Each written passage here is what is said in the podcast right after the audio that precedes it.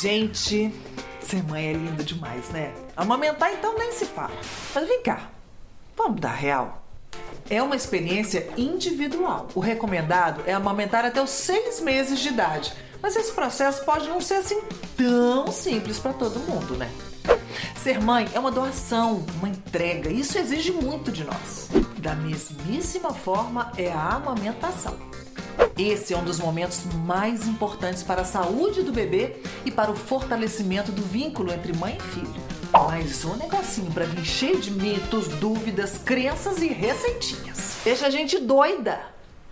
Então vamos fazer o seguinte, a partir de hoje o grupo Santa Casa BH vai trazer uma websérie especial e o primeiro assunto vai ser amamentação. São quatro episódios, tem até vinheta, gente, olha que chique. Quebra-cabeça. Apresentação: Angélica Rod.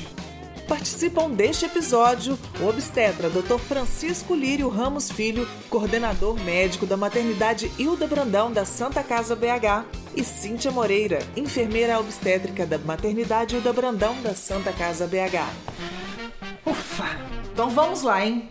O primeiro episódio vai ser sobre saúde da mulher. Você está grávida e em dúvida se vai amamentar ou não? Menina, amamentar tem uma série de vantagens. Já parou para pensar que você vai economizar em mamadeira, leite em pó e naquela parafernália que a gente leva quando sai com o bebê? Encontre um cantinho de paz e sossego e ó, pronto, bebê alimentado. E ó, até os seis meses de idade você não precisa dar nada pro seu bebê, nem água. Tudo que ele precisa para nutrir está no seu leite. Mas para isso, cuida da sua saúde.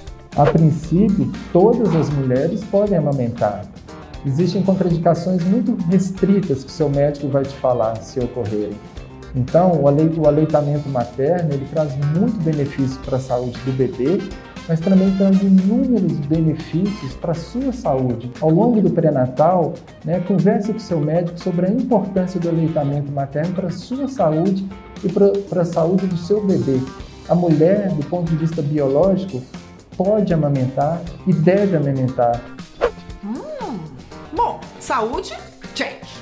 Então agora é hora de se preparar para o parto. Ah, mas aí vem a tia, a prima, a vizinha, a avó, todo mundo para dar pitaco sobre a amamentação e o preparo das mamas. Nada disso. Deixa a mama quietinha, você não precisa fazer nenhum processo durante a gestação para a amamentação. Durante a gestação, você vai observar que a areola vai ficar maior e mais escurecida. Também vai observar na areola muitos pontinhos e esses são chamados de tubérculos de Montgomery. Eles vão se encarregar de lubrificar essa região. Então não precisa fazer nada durante a gestação. Tá vendo só? E quando o neném nasce? Aí não precisa nem da tia, da prima, da vizinha, de ninguém. A gente mesmo já cria um monte de neurose na nossa cabeça. É. Então conta aí pra gente quais são as suas neuroses. Enquanto isso, a Cíntia vai explicar pra gente qual a forma correta de amamentar. Para amamentar adequadamente, primeira coisa, a mulher tem que estar sentada ou em uma postura que ela esteja confortável, de preferência com os pés apoiados em alguma superfície. O bebê pode estar apoiado também. Você pode utilizar uma almofada de amamentação, por exemplo. E aí você vai observar como está a sua mama. Se ela estiver muito cheia e a areola também cheia e endurecida, você vai fazer uma massagem para que a areola fique, fique macia e você consiga fazer uma prega adequada. Existem variadas formas de mamilo.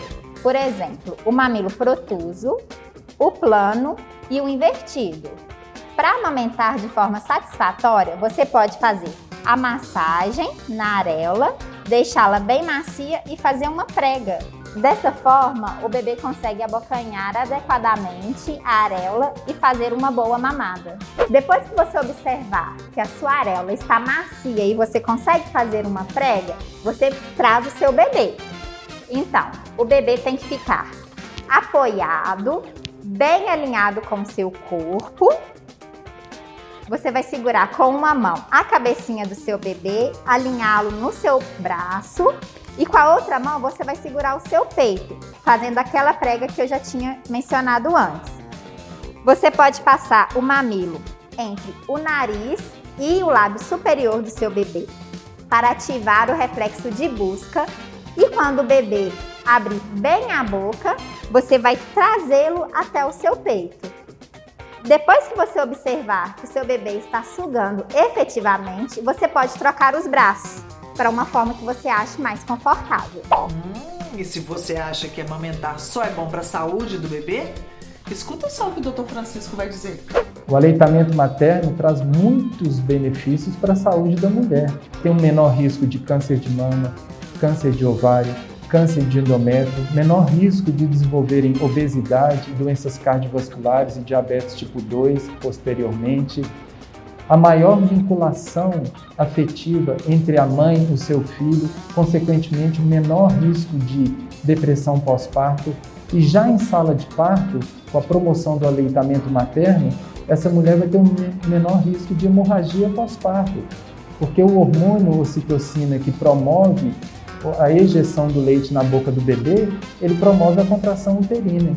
Entendeu, né? Agora, se você ainda tem dúvida ou receio de amamentar, não se cobra por isso.